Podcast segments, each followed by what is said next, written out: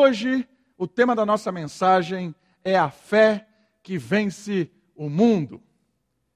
Duas palavras aqui que muitas vezes são mal interpretadas. A palavra fé, muitas vezes a gente tem um significado meio místico para a fé, um significado meio inexplicável. Às vezes você pergunta para alguém o que é fé, ela cisca para lá, cisca para cá, e, e não consegue responder assim de forma a entender o que é fé. Por isso, hoje, nós vamos tentar, de alguma forma, olhando o texto bíblico, clarear um pouquinho, iluminar aquilo que talvez esteja não tão claro para nós sobre fé. A outra palavra que às vezes também é entendida de forma equivocada é a palavra mundo. Mundo tem vários significados, e o autor que nós vamos estudar hoje, que é o autor, o evangelista João, nós vamos para a carta dele, já está aí projetado para você, 1 João capítulo 5, é o texto base de hoje. Normalmente, João usa mundo de diversas maneiras. A palavra mundo, por João, ela tem significados assim distintos. E também é importante entender o que é esse mundo que é vencido. Por isso, o tema da mensagem de hoje, baseado na carta de 1 João, nós vamos estudar os cinco versículos, tem a proposta de analisar a fé que vence o mundo. Vamos para o texto? Quero convidar você, meu irmão, minha irmã, a pegar a sua Bíblia. Nós vamos para a primeira carta de João, capítulo 5, os primeiros cinco versos. Está comigo? 1 João, capítulo 5, os cinco primeiros versos. Se você está acompanhando o nosso culto, nós já lemos os textos, os trechos anteriores do capítulo 4, que termina aqui, e nós vamos ler agora o, o início do capítulo 5. Diz assim a palavra de Deus: Todo aquele que crê que Jesus é o Cristo é nascido de Deus. E todo aquele que ama o que o gerou, ama também o que dele é nascido. Assim sabemos que amamos os filhos de Deus se amamos a Deus e guardamos os seus mandamentos. Porque o amor de Deus está nisto, em guardarmos seus mandamentos, e seus mandamentos não são um peso, pois todo o que é nascido de Deus vence o mundo. E esta é a vitória que vence o mundo, a nossa fé. Quem vence o mundo, senão aquele que crê que Jesus é o Filho de Deus. Esse texto é muito legal, porque ele é construído numa espiral. Olha só o slide ali, a espiral. E o que eu quero dizer que esse texto é construído numa espiral? João ele faz aqui essa, essas curvas de uma espiral com um topo e o fim completando a sua proposta. O topo e o fim são aquilo que vai desafiar cada um de nós a entender o processo do amor, o processo da fé, o processo que vence o mundo. E eu quero que você perceba que o texto começa falando da fé em Jesus e termina falando da fé em Jesus. Percebeu isso? Todo aquele que crê em Jesus que Jesus é o Cristo, primeiro versículo, e o final: quem vence o mundo, senão aquele que crê que Jesus é o Filho de Deus. Percebeu a ideia da espiral? E João vai preencher essa espiral de uma forma a nos ensinar o que é essa fé em Jesus Cristo e essa fé como um instrumento de vitória sobre o mundo. E o que é esse mundo que precisa ser vencido e que nós estamos vencendo por meio da fé em Jesus Cristo. E essa espiral, ela vai ser recheada por três palavras: verdade, amor e santidade. Completamos, certo? Fé em Jesus, topo, fé em Jesus, fim. Início, fim. Verdade, amor, santidade.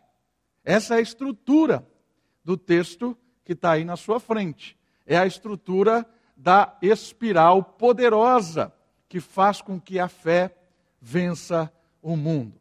Então, nós vamos observar o texto e perceber essas questões que envolvem verdade, que envolvem amor e santidade. Vamos lá? Vamos comigo? Então, olha só. Primeiro, primeira questão que ele levanta é a importância do conhecimento. O ensino do início do que mais tarde ficou conhecido como gnosticismo era algo que falava sobre conhecimento.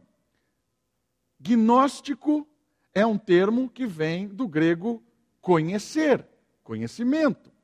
E o gnosticismo, mais tarde ficou conhecido como gnosticismo, era uma mensagem que estava rodeando e, de certa forma, até penetrando na igreja. E vários conceitos gnósticos estavam é, é, sorrateiramente chegando à igreja. E por que que João está atento a isso? Porque essa mensagem do gnóstico, essa mensagem desse conhecimento, era uma mensagem que falava de um conhecimento místico, de um conhecimento secreto, de aprender nas entrelinhas. Por isso, muitos eram influenciados a entender que a fé era algo que não se adquiria a partir de entendimentos lógicos. A fé se adquiria a partir das coisas secretas que muitas vezes nós podemos encontrar na palavra de Deus. O gnosticismo foi se moldando no início da igreja e vários mestres foram atuando ali. E o que esses gnósticos, o que esses pensamentos falavam sobre a verdade, que é o primeiro ponto a respeito da fé? A fé em Jesus. Os gnósticos diziam que Jesus não era o Cristo. O que isso quer dizer? Quer dizer que Jesus não era divino. Jesus não poderia ser divino. Ele era uma pessoa comum, extraordinária, mas comum. Era um ser humano, mas não era um Deus. De, de jeito nenhum, Jesus não poderia ser Deus. Era um conhecimento místico, secreto, mas nunca Jesus era Deus. Jesus não é aquilo que nós imaginávamos que era. Esse era um ensino perigoso dos gnósticos. Um outro ensino, uma outra vertente gnóstica, chamada de docetismo, dizia que Jesus não era humano. Jesus era apenas uma aparição de uma divindade.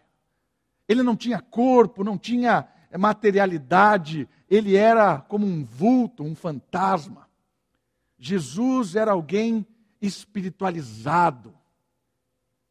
Não tinha nada a ver com o ser humano. Também era algo perigoso, porque não é verdadeiro.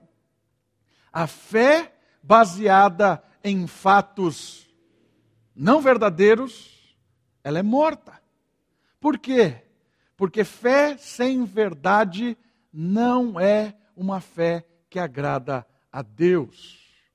Porque a fé, ela é construída a partir de verdades reveladas de Deus coisas que nós precisamos aprender das Escrituras, construir uma lógica, um entendimento, ainda que não venhamos a compreender totalmente as dimensões das revelações de Deus, porque é impossível compreender tudo, mas nós podemos compreender o fundamental, o básico, aquilo que Deus revela de si mesmo, para que nós possamos vencer a primeira verdade que João nos revela é que todo aquele que Jesus é o Cristo, percebeu?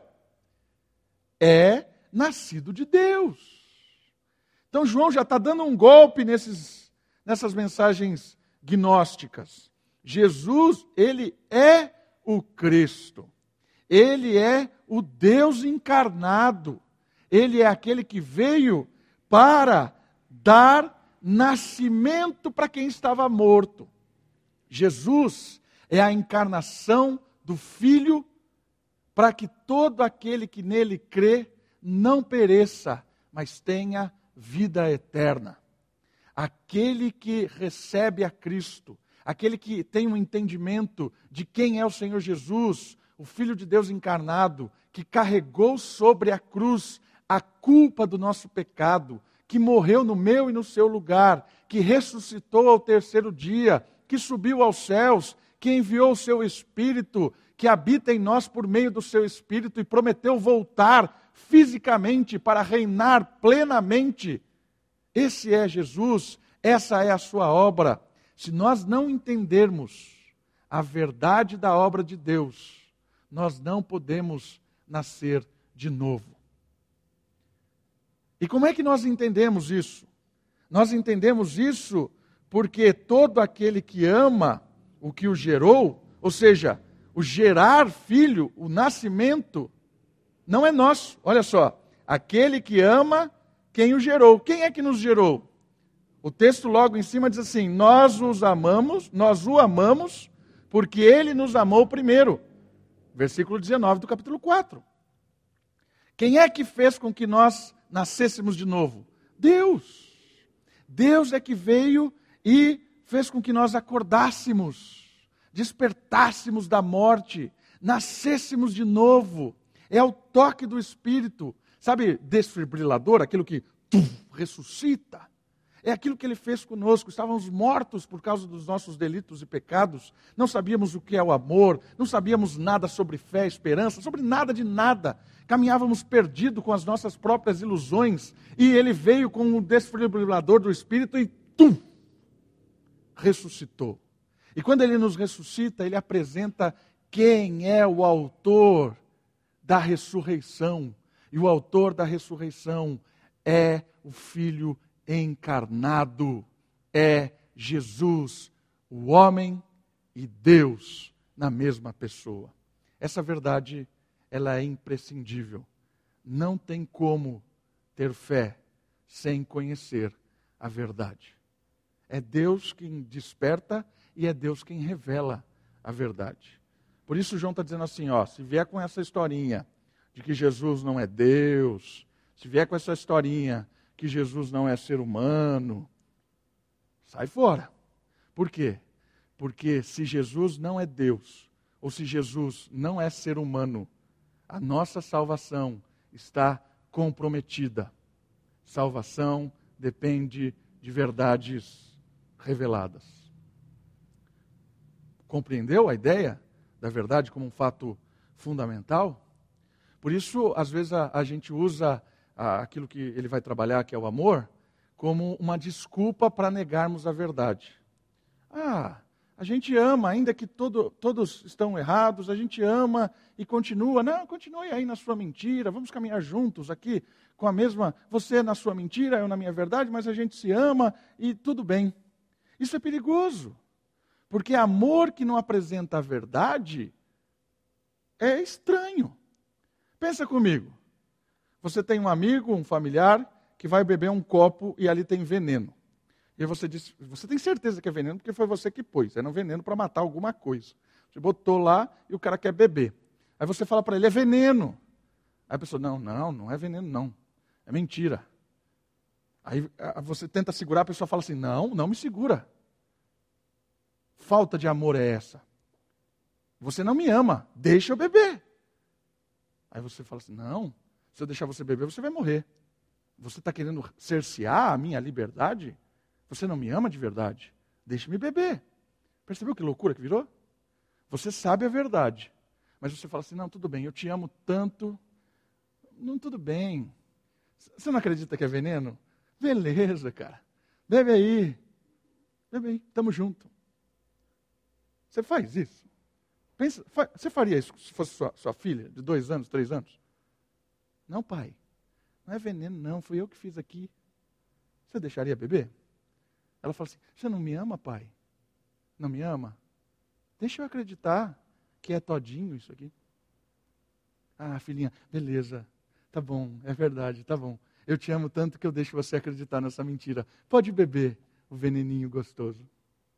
Percebeu como é uma tolice insana? Nós estamos vivendo num mundo insano de tolices.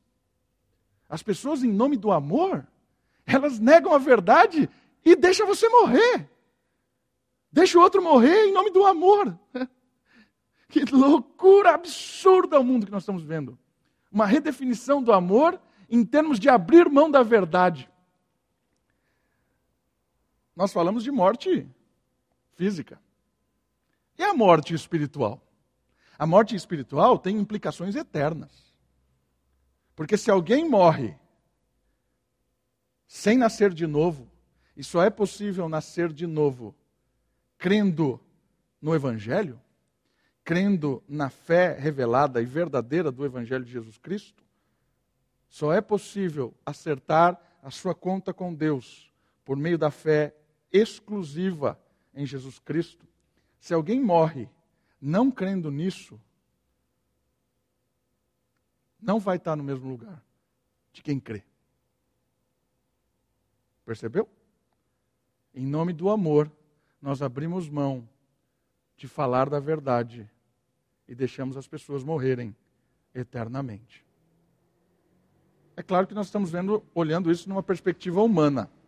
Deus é soberano e tem o controle de todas as coisas. A pessoa vai despertar com o toque dele. Mas vamos olhar em termos nossos, nas nossas compreensões das coisas, na realidade do tempo e espaço que nós vivemos. Muitas vezes nós fazemos isso. Sentamos na roda de amigos, familiares, deixamos eles cegamente viverem, e às vezes são familiares que estão vivendo em igrejas. Eu amo ele, tudo bem. Deixamos consciência. Nem falamos do Evangelho. O outro lado é quando a gente fala de forma completamente ineficiente. E como é que nós falamos de forma ineficiente? Quando nós achamos que estamos falando em nome da verdade. E aí não tem amor nenhum. Aí você fala de forma arrogante. É aquele cara que fala: você vai para o inferno mesmo. Você é um pecador sem noção. Não sei o quê. Sabe? Conhece esse tipo de gente? Acredita realmente que está falando a verdade, mas é extremamente soberbo, arrogante, discurso que. Né? Ah, mas eu estou falando a verdade. Tudo bem. Quantas pessoas creram na verdade por instrumentalidade da sua ação evangelística? É o meio de saber o quanto eficiente é a sua comunicação do evangelho. Quantas pessoas creram, claro, pela instrumentalidade do, do Espírito, mas se renderam a Cristo depois que você apresentou o evangelho dessa forma que você acha que é verdadeira. Quantas pessoas? Ah, não. Aí, sabe qual é a desculpa? Não eram eleitos. Não eram eleitos. Talvez a forma com que você entenda a verdade é equivocada. Porque a verdade transforma em amor. E o jeito com que nós falamos a verdade é um jeito que atrai os ouvidos da pessoa ainda que a machuque, porque a verdade confronta, machuca, dói, mas é aquela dor que continua falando, sabe? Porque ela, ela é falada de tal forma de alguém que realmente ama, está interessado. Eu estou tirando o copo da mão dela porque eu realmente quero que ela não morra. Mas tem gente que quer comunicar a verdade torcendo para que a pessoa beba o veneno. Estou cumprindo a minha parte de evangelizar. Bebe, bebe. Está torcendo para que a pessoa vá para os quintos dos infernos. Mas, cumprindo a minha missão, Jesus não tocou o coração. Entendeu? Nada. Nem de amor, nem de verdade, nem de eleição, nem de predestinação, nem de teologia nenhuma. Entendeu de si mesmo e vive um evangelho que eu não sei qual é. Por isso, o texto bíblico está dizendo para nós: a verdade, ela é importantíssima, mas ela está ligada na espiral com o amor. Porque ele diz assim, ó, é nascido de Deus todo aquele que ama. Experimentou o amor que vem de Deus, o amor sacrificial. E ama aquele que o gerou, que foi o próprio Deus, ama também o que é nascido dele, ou seja, ama os irmãos, ama os outros também nascidos ama para compartilhar a verdade e ama aqueles que também são nascidos de Deus. Pregavam um Jesus não divino, já falamos disso. Conhecimento equivocado resulta em vida equivocada. Finalizando esse primeiro contato com a palavra que precisa ser verdadeira. Amor e verdade. O próximo versículo vai nos apresentar esse amor que ama o irmão. Começamos a abordar uma questão do amor, a próxima, é, a proximidade né, do amor com, com o irmão. Mas olha só o slide. Quem ama a Deus, ama o irmão. A nossa convicção de fé, inevitavelmente, gera um amor a Deus e aos irmãos. Ama ao que gerou e ao nascido dele. Certo? Ama a Deus e ama o próximo. É inseparável na cabeça de João o amor a Deus e o amor aos irmãos. O Espírito, que é quem fez cada um nascer de novo, e por meio dele podemos nos amar. Ou seja, é o Espírito que nos despertou e nos trouxe para amar a Deus, e é esse Espírito que me enche e me possibilita a amar ao próximo. Por isso que o texto diz que nós amamos ao próximo porque ele nos amou primeiro.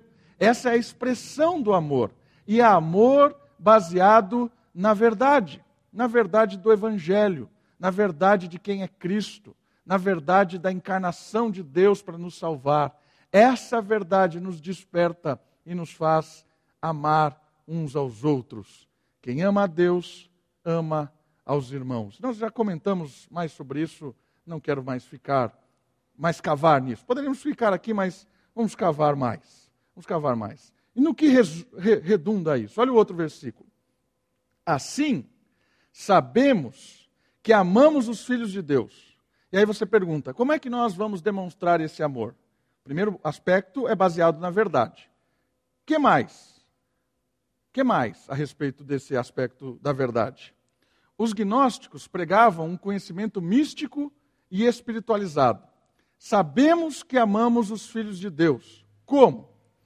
É impossível amar a Deus. Desculpa, é impossível amar os filhos de Deus como tais sem amar a Deus.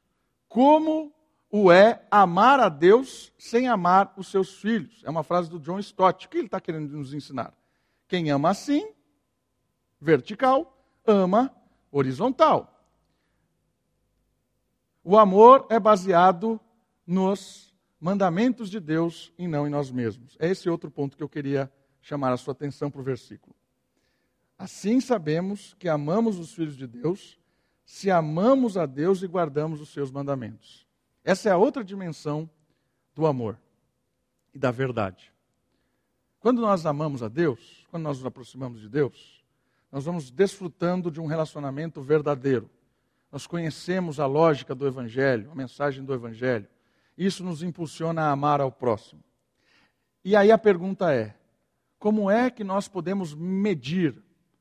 Como é que nós podemos averiguar o que é o amor? Tanta gente brotando coisas de amor para lá e para cá. Como é que você pode saber que alguém ama de verdade o outro? O texto responde. O amor é baseado em guardar os mandamentos. Que mandamentos? A lei criacional de Deus. Aquilo que Deus revela na sua Escritura como verdade, como certo, como correto. Os princípios que fazem as coisas funcionarem de forma justa e verdadeira. Por isso, nós mensuramos o amor a partir daqueles que obedecem a Deus. É o segundo ponto da espiral: verdade, amor. Terceiro, na verdade, santidade, que é resultado da obediência. A fé verdadeira é baseado em entender quem é Cristo, é baseada em amar a Deus amando ao próximo e é baseado em obedecer a Deus, obedecer os seus mandamentos. Não tem como você dizer que ama a Deus ou eu dizer que ama a Deus se eu não o obedeço, se eu não sigo os seus padrões, se eu não observo a sua revelação.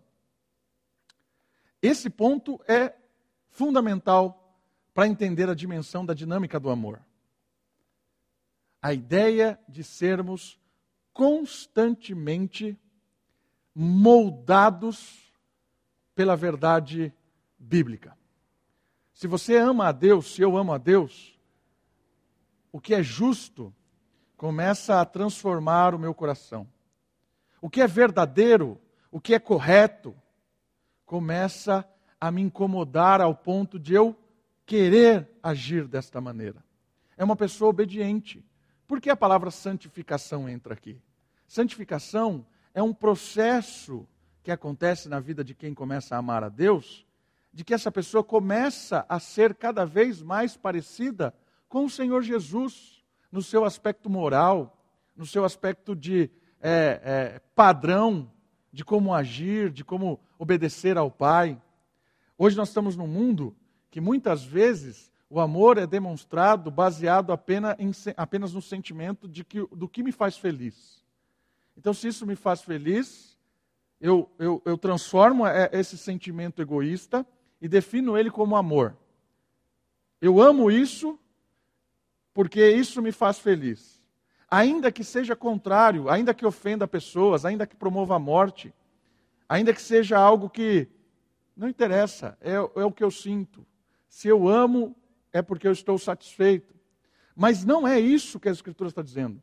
As Escrituras estão dizendo para nós que o amor verdadeiro é o amor que obedece aquilo que Deus tem para nós como correto, como justo, como certo, os mandamentos de Deus.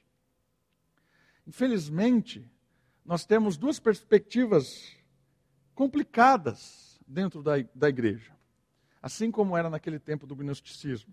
Quais são as duas per perspectivas complicadas que nós temos na, na igreja moderna? A primeira é que os mandamentos tornam-se algo pesado. E você vai ver o versículo 3, ó porque o amor de Deus está nisto, em guardarmos seus mandamentos. E os seus mandamentos não são um peso, que é o próximo slide. A verdade e o mandamento, ele traz liberdade, não traz peso. O que isso quer dizer? Existem muitas comunidades cristãs que olham o mandamento como um peso. Em que sentido de peso? Ó, oh, você precisa fazer isso, precisa fazer aquilo, porque se você não fizer isso, você não agrada a Deus. Se você não agir desta forma, você não encontrará Deus. Você precisa, pelas suas próprias forças, cumprir os mandamentos que são penosos, duros, para que no final da vida Deus olhe para você e diga: Você foi fiel cumpriu os meus mandamentos, pode vir ao meu reino. Por que, é difícil isso? Porque tem um monte de coisa que é verdade e mentira junto. Esse discurso meu tem um monte de verdade e mentira junto. E aí fica esquisito. Quais são as mentiras? A mentira é que o mandamento não é para que nós conquistamos qualquer coisa referente a agradar a Deus. No sentido de me libertar do pecado, para que eu possa conquistar algo de Deus. Eu vou entrar no reino graças à minha obediência. Quantas igrejas pregam isso? Você deve cumprir vários rituais, vários mandamentos, várias doutrinas que eles chamam, para que você agrade a Deus e conquiste o direito de viver com Deus. Isso é um fardo, é um peso. E aí você tem músicas evangélicas que cantam isso. Eu já ouvi recentemente uma música que dizia isso. Ah, entrar no céu é difícil, é difícil. E né, repetia duzentas mil vezes: entrar no céu é difícil, é difícil. Cara, é impossível entrar no céu. Não dá, porque o mandamento vira, vira penoso. Isso deve cair com o entendimento de que o mandamento foi cumprido completamente em Cristo, e a partir da obediência e da fidelidade de Jesus, o mandamento saiu das nossas costas.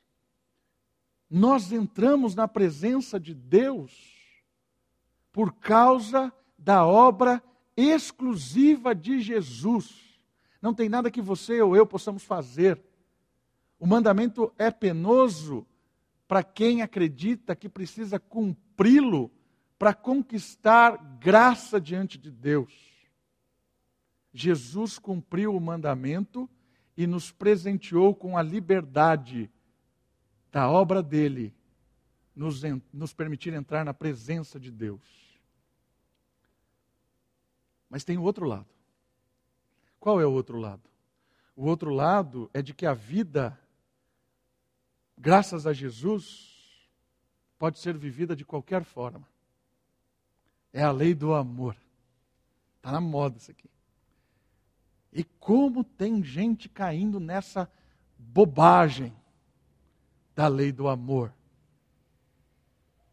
Olha só, vai ter verdade e mentira embromada.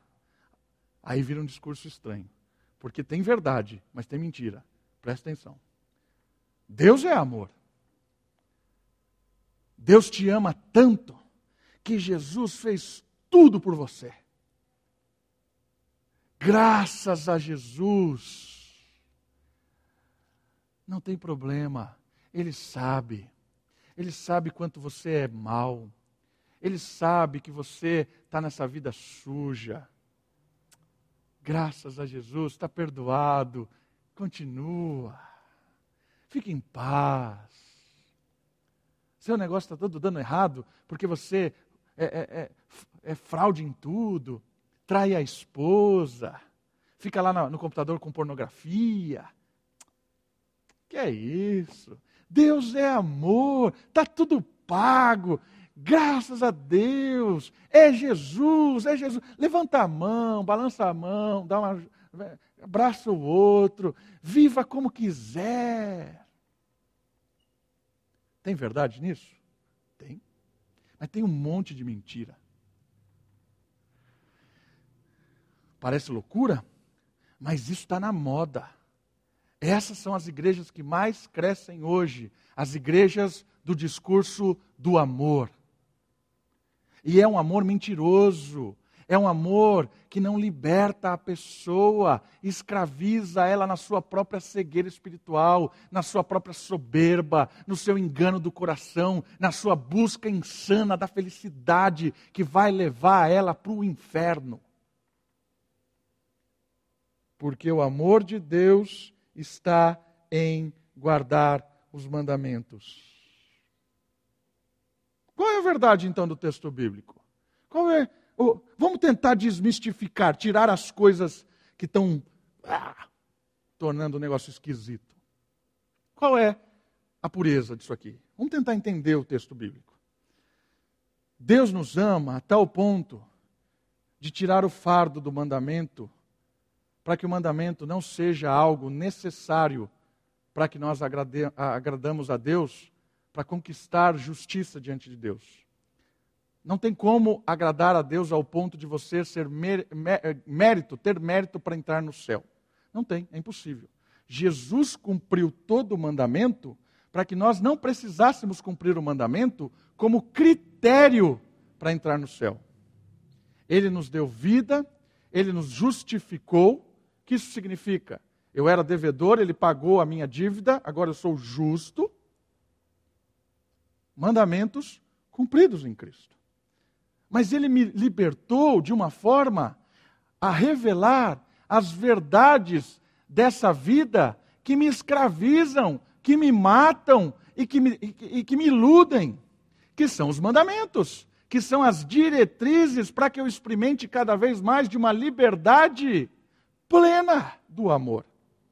Por isso eu olho para a Escritura e Deus está me amando tanto e dizendo assim: abandone o pecado, arrependa-se, para de viver essa vida fútil, abandona a fraude, a mentira, abandona o engano, abandona a pornografia, abandona a traição, abandona a imoralidade, a ganância, a busca insana por uma carreira, por, por sei lá o quê, Sai disso. Buscar em primeiro lugar o reino de Deus e a sua justiça, e todas as demais coisas vos serão acrescentadas.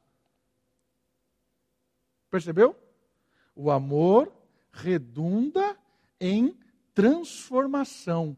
E por que, que essa transformação é boa? Porque nos liberta do engano, do sistema que está aí gritando para nós. O mandamento diz para nós que isso aqui, ó, é engano, esses gritos, essas loucuras totais. O mandamento revela que nós estamos caminhando rumo à santidade. E Hebreus diz isso: sem santidade é impossível ver a Deus. Percebeu o equilíbrio? Cristo cumpriu todo o mandamento. Graças a Ele, eu tenho a certeza que vou encontrar ao Pai, porque não é obra minha, é obra dele. Ele fez tudo, não preciso fazer nada. Uf, alívio. Ele me apresenta verdades libertadoras para que eu não volte a ser escravo de nada, para que cada vez eu me pareça moralmente com aquele que foi exemplo de justiça, de fé, de bondade, de esperança, para que cada vez mais eu não seja como eu era, para que eu experimente a liberdade longe da libertinagem, vida de santidade, cada dia mais sendo transformada. Olha o equilíbrio. E por que, que não é pesado? Porque é o Espírito que trabalha em nós. É o Espírito que nos revela os conceitos da verdade. É o Espírito que nos dá poder para abandonar a vida antiga e caminhar sobre uma nova perspectiva é o Espírito. Isso não é pesado, é cada dia mais livre. Às vezes está pesado porque a gente está querendo carregar um saco, um peso, uma mochila cheio de pedregulho que esse mundo disse para você e para mim que é importante. Não é. Às vezes está pesado porque você está querendo carregar pedra. Sai, tira essa mala, joga fora, livre livre para viver, amando a Deus e amando as pessoas, cada dia mais sendo transformado por critérios da Escritura. Entendeu a ideia do mandamento? Seus mandamentos não são pesados, está no slide lá. Muitos olham os mandamentos como um fardo a serem cumpridos, mas isto é uma questão de olhar com óculos certos, pois o fardo do mandamento está sobre Cristo. A ideia da culpa, nossa, por não cumprirmos, foi lançada sobre Jesus e por isso nós somos perdoados. E o que nos respinga é a liberdade vindas deles. É esse o equilíbrio. O mandamento hoje para nós é diretriz de libertação, é vida plena, vida em abundância, vida sem enrosco, ainda que em dificuldades, em meio às lutas. E essa liberdade, ela vence o mundo. Olha os dois últimos versículos, reta final. Pois todo o que é nascido de Deus vence o mundo.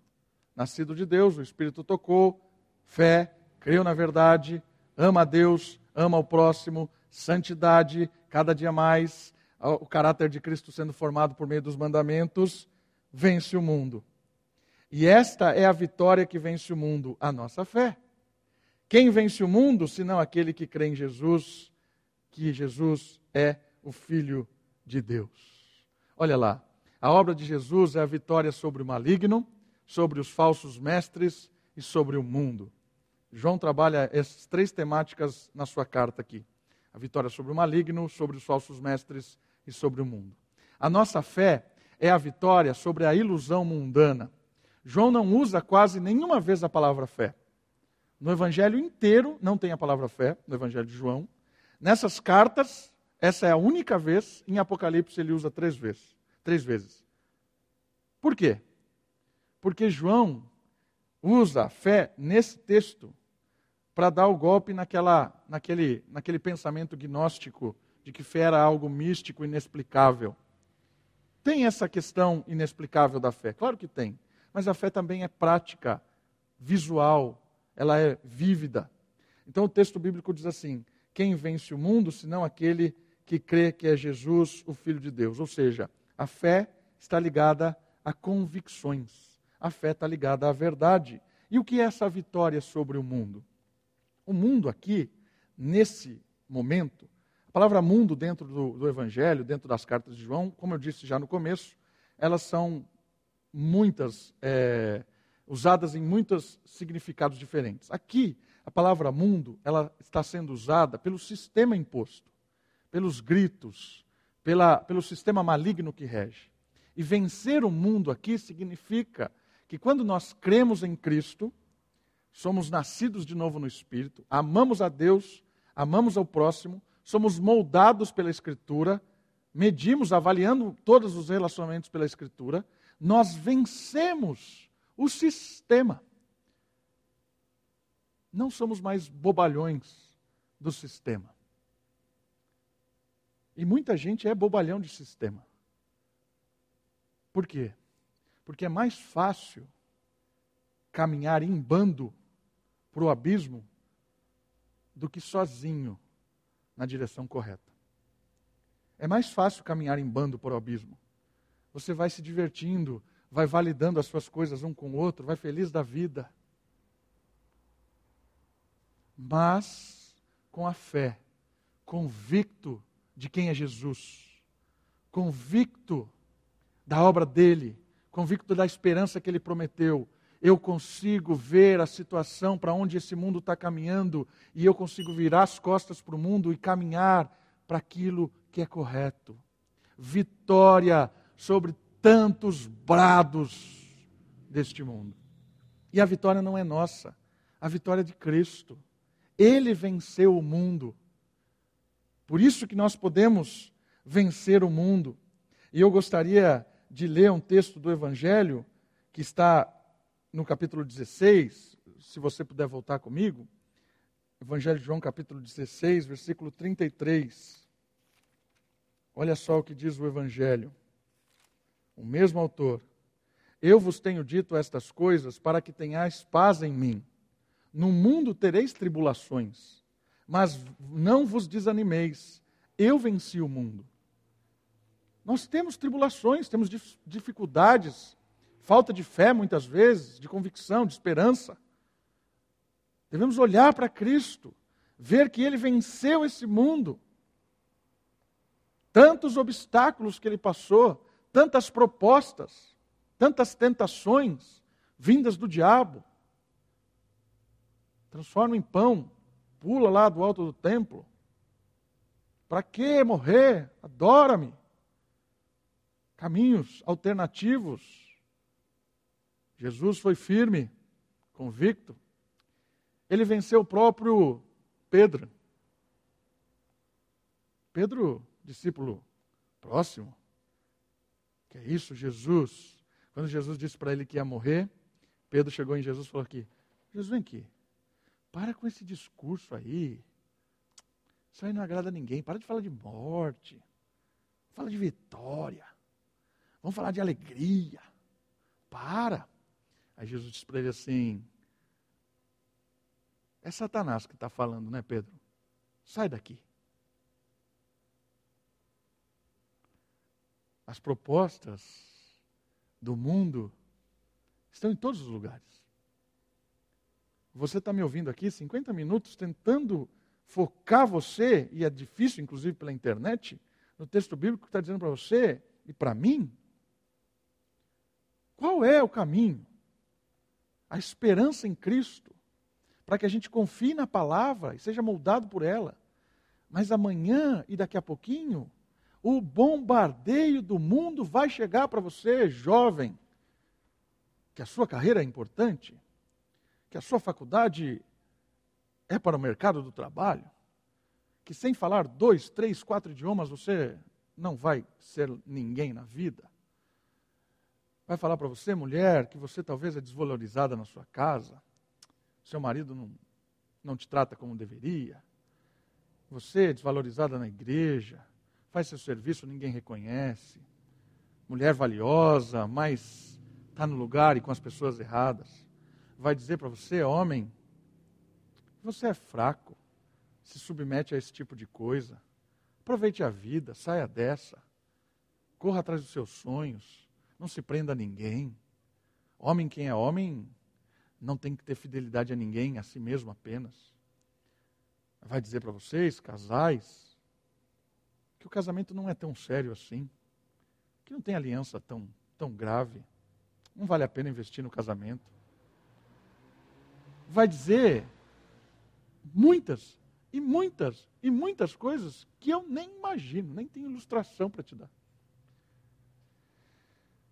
E é duro ser bombardeado por isso.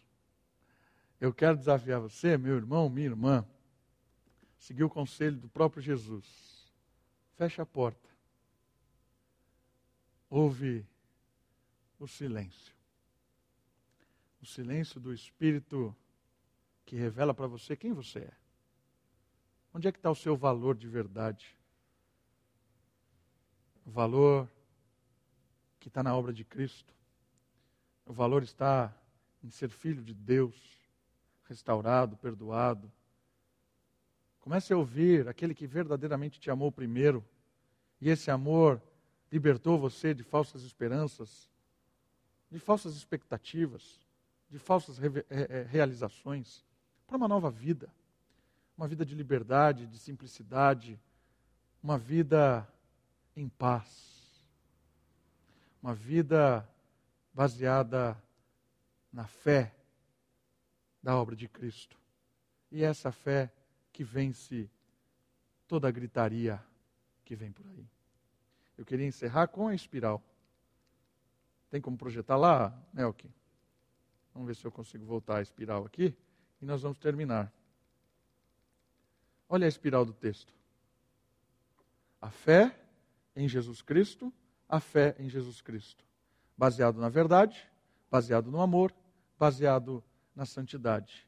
Quanto mais eu conheço quem é Jesus, quanto mais eu descanso na Sua obra, mais eu amo a Deus, mais eu amo o próximo, o irmão e quem Deus coloca na minha frente. Um amor baseado na verdade, baseado na fé em Cristo.